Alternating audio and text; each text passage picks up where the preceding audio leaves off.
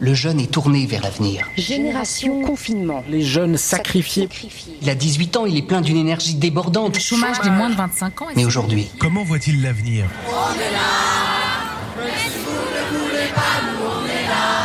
Ok, Boomer. Salut à vous et... Salut à toi, jeune entrepreneur. Bah oui, contrairement à une idée vite répandue, il existe aussi des jeunes qui travaillent. Il y en a même qui lancent des boîtes. Vous aussi vous rêvez de monter votre entreprise à peine quitté le nid familial? Vous vous demandez comment on devient patron ou patronne avant 30 ans Le point J. avec Caroline Stévon, qui n'y connaît rien à l'entrepreneuriat. Du coup, je vais m'appuyer sur Afrim Beka. Je l'ai repéré dans la série de la RTS à l'école hôtelière diffusée fin 2018.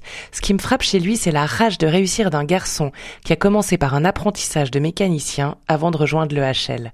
Un sourire à la fois enjôleur et ambitieux. Voyez son parcours. Apprentissage barman. Trois boulots à ce moment-là. Jeudi, vendredi, samedi soir en boîte de nuit. Dimanche, livraison. J'avais tout le temps d'argent, ça c'est cool aussi. Maturité corée de l'EHL, l'Université de Lausanne en cinéma. L'EHL, présidence de trois différents comités. Gérance du Moulin de. J'ai ouvert un bar, Meraki à la Riponne. Une société de conseil. Développement de projets. Des opportunités euh, d'autres business à côté, que ce soit des restos, des bars. Afrim Beka, bonjour. Vous qui vous rêvez en serial entrepreneur, est-ce que 2021 est une bonne année pour lancer sa boîte? Euh, Je pense que toutes les années sont une bonne année pour lancer sa boîte. Après, ça dépend juste euh, quelle boîte. Forcément, bah, tous les secteurs ne vont pas bien au même moment, donc il faut être euh, conscient de, de l'état actuel du secteur où on veut se lancer. Moi qui suis un restaurateur, par exemple, 2020, c'était pas la bonne année pour lancer sa boîte, ça c'est sûr. Et pourtant, vous l'avez fait. Je l'ai fait, mais décembre 2019, on voyait pas venir euh, le Covid à ce moment-là, malheureusement, parce que peut-être qu'on aurait, on aurait décalé ça plus tard euh, si on avait su, parce que là, c'est clair que ça nous coûte plus d'argent que ce qu'on en gagne. Mais, après, voilà, on fait les choses avec passion, et puis je pense que c'est la qualité principale qu'il faut avoir quand on lance sa boîte. Il faut être optimiste pour la suite, parce que bah, 2020, c'est clair que ça n'a pas été euh, une année très joyeuse. hein. Je pense que beaucoup de gens ont perdu leur emploi. On peut pas sortir, on peut pas s'amuser avec ses amis, Euh, mais je pense qu'on reste chanceux et puis euh, la suite ne peut être que meilleure. hein. Si on réfléchit aux mauvaises périodes de l'humanité, je pense qu'on est très très loin euh, d'être dans une mauvaise passe. En tout cas, nous en Suisse, hein, on a beaucoup de chance parce qu'on peut se projeter quand même dans un avenir. On se lève pas tous les matins en se disant que peut-être qu'aujourd'hui on va mourir ou se faire envoyer au goulag, quoi. Donc, je me dis que tout va bien. Tout va bien ou pas si mal en tout cas. Vous êtes résolument optimiste, Afrim, mais êtes-vous créatif? Voici la question que vous a laissée hier la chanteuse Flesh Love. Bonjour Afrim, euh, c'est Flesh Love. Euh, J'aimerais savoir du coup à quel point le Covid a impacté votre vision des choses par rapport à votre métier. Est-ce que ça vous a poussé à réfléchir à des situations innovantes? Est-ce que ça vous a rendu du coup beaucoup plus euh, beaucoup plus créatif? Hello, merci pour ta question. Alors c'est vrai qu'on a beaucoup réfléchi à comment est-ce qu'on pouvait euh, se transformer pour faire face au Covid. Euh, puis on a pensé à différentes choses, comme bien sûr bah, la nourriture à emporter, euh, mais également comme on a une sélection de jeux société, de se dire est-ce qu'on ferait pas un peu ludothèque?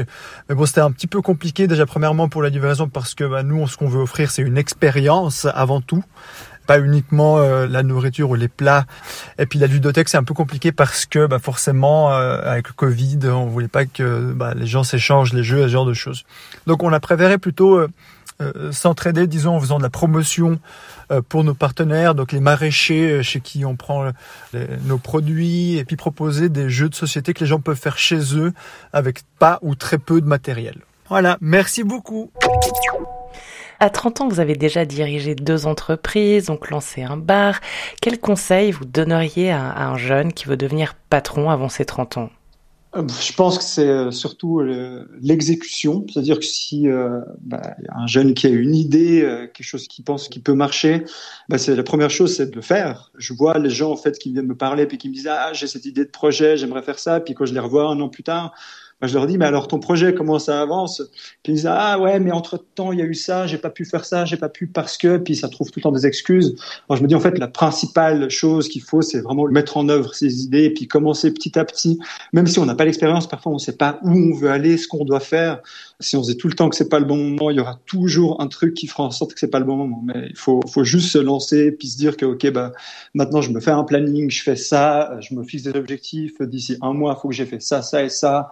Puis que ça avance parce que sinon on stagne et puis ah, bah, finalement je peux pas parce que j'ai programmé mes vacances, j'ai programmé ça, il y a un anniversaire, il y a le truc et puis on n'avance pas, c'est clair. Est-ce qu'il y a quand même des domaines selon vous qui sont peut-être un peu plus euh, prometteurs que d'autres? Euh, Le pharma a l'air assez prometteur là. Ce qui va de l'avant là, c'est clairement les technologies, hein, biotechnologie, euh, nanotechnologie. Enfin, c'est euh, le digital. S'il y a des jeunes qui hésitent faire quoi comme études et puis qui ont l'esprit entrepreneurial, n'hésitez pas à faire des études euh, dans tout ce qui est technologie, etc. Je pense que c'est vraiment le futur et l'avenir. La plupart des choses vont fonctionner maintenant avec l'internet des choses.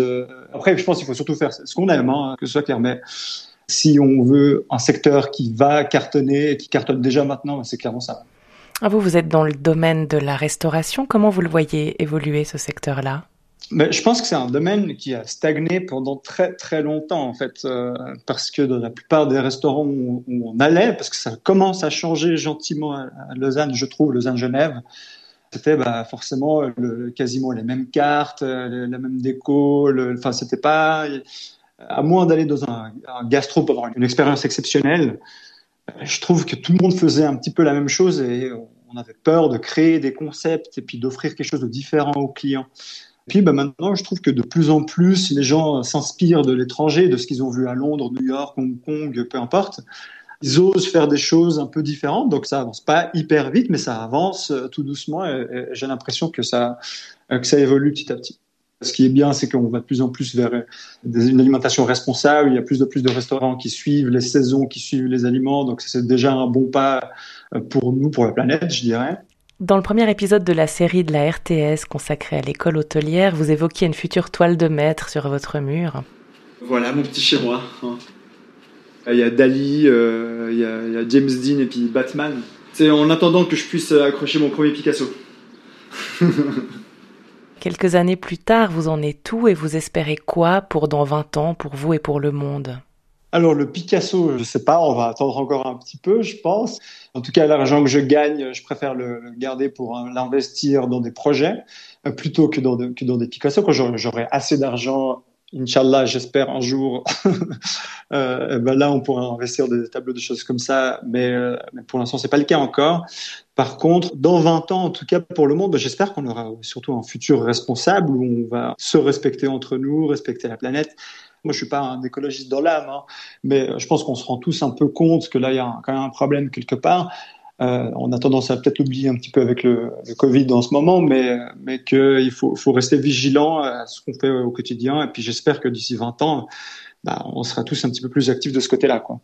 La technologie peut aider l'écologie. Et puis si on développe la technologie, on développe l'économie. Donc, euh, euh, donc je pense que ça peut aller de pair aussi, mais que parfois il faut se dire que bah, malheureusement on va pas augmenter le PIB, mais que bah, par contre, en fait, on, apporte quelque chose de supplémentaire à, la planète et puis à la garder dans un état stable ou l'améliorer, parce que c'est pas stable du tout là en ce moment. C'est pour concilier un peu tout ça que vous vous êtes inscrit au Verts libéraux c'est un petit peu aussi pour ça, c'est vrai, mais c'est surtout parce qu'en fait, je suis né, j'ai grandi à Lausanne, donc euh, du coup, euh, bah, j'ai envie en fait d'être un petit peu plus actif dans la vie des Lausannois et puis peut-être euh, faire bouger les choses, amener mes idées, soutenir l'économie et l'écologie en même temps. Je pense que ça va être le, principal. Mhm. Est-ce qu'il y a une personnalité qui vous inspire? Moi, je suis pas très people, hein, donc euh, honnêtement, moi, c'est plutôt mes parents qui m'inspirent. Ils sont réfugiés politiques puisqu'ils étaient actifs euh, au Kosovo, euh, dans l'organisation là-bas pour essayer de défendre un petit peu les, droits des Albanais puisqu'ils étaient opprimés par le régime yougoslave à l'époque. Donc, en étant activistes politiques là-bas, bah, ils se sont retrouvés les deux en prison pendant quatre ans.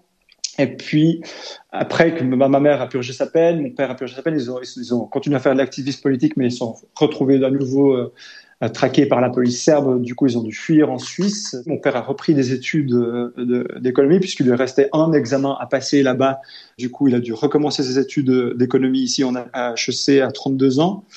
En partant de rien, aujourd'hui, bah, ils ont réussi leur vie puisqu'il a ouvert une fiduciaire, puis à côté, il fait de l'immobilier. Puis surtout, bah, en fait, là-bas, ils ont réussi à, disons, à libérer un peuple, on dirait. C'est pas eux qui l'ont fait, mais ils ont participé à, à ça. Et donc, je suis très très fier d'eux et puis du parcours qu'ils ont fait. Et puis, bah, je m'en inspire au quotidien. Quoi. Je me dis que si eux ont réussi à faire ça, mais moi, avec les outils, avec l'école, avec les études, on est tourné ici en parlant la langue depuis toujours. Mais je me dis, mais qu'est-ce que je peux faire quoi? Donc, on peut faire des choses incroyables en fait avec les outils qu'on a entre nos mains. Il faut juste de la volonté et puis de l'exécution.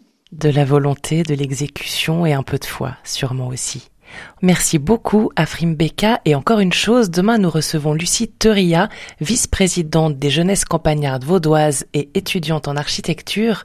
Une question à lui poser? Euh, Qu'est-ce que je peux lui poser comme question de poser une colle Alors, euh, salut Lucie. euh, alors moi j'aimerais te demander... La suite au prochain épisode. Pour une fois qu'on peut dire un truc comme ça dans le point J, j'allais pas me priver. Pour le reste, c'est sur Spotify, Deezer, etc. À très vite. Le point J.